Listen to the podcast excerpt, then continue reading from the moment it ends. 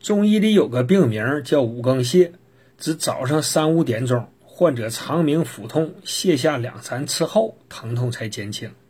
因有鲜明的时间规律，所以古代医家多从时辰的阴阳消长上去思考病机，认为寅时如同冬春之交，寒气最大，消耗阳气最多。此时若遇到肾阳不足、命门火衰的病人，就容易发为肾泄。主治方剂四神丸。但在临床上，四神丸并不是百用百验。